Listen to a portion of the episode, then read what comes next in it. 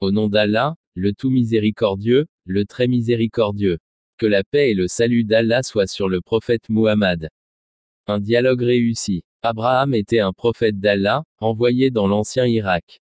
À cette époque, le roi Nemrod de Babylone avait établi un royaume dans la plaine de Shinar, vers 2450 avant notre ère.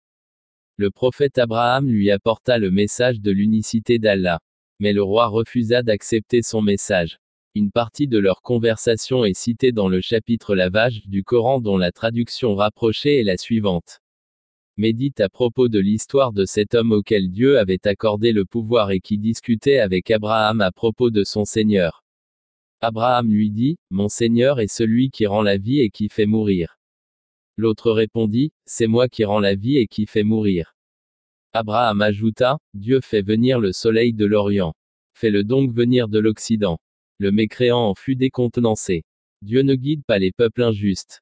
2. 258. Cette conversation entre le prophète et le roi nous donne un principe du dialogue très important. Ce principe est que si la réponse de l'autre partie n'est pas positive, il ne faut pas suivre la voie futile de l'insistance.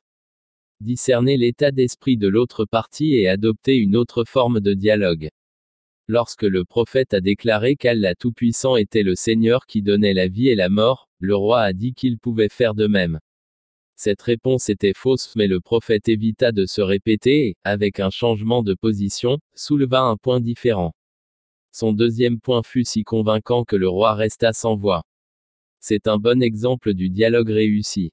Le meilleur argumentateur est celui qui n'est pas obsédé par son propre état d'esprit mais qui est capable de voir l'état d'esprit de l'autre partie, à laquelle il essaie de s'adresser. Il modifie son argument afin que l'autre partie soit amenée à le comprendre. Il est un fait que les mentalités sont différentes. Tout le monde voit les choses sous un angle différent. Tout le monde a sa manière de penser. Tout le monde est obsédé par ses propres idées. Donc, pour convaincre l'autre partie, vous devez comprendre l'état d'esprit des autres. Vous devez essayer de répondre aux préoccupations des autres, même au prix de changer votre argumentaire. C'est la bonne façon de réussir un dialogue. Lorsque vous vous apercevez que l'autre partie n'est pas convaincu par votre argument, ne perdez pas espoir, changez d'argument et très vite, vous constaterez que l'autre partie est prête à accepter votre point de vue.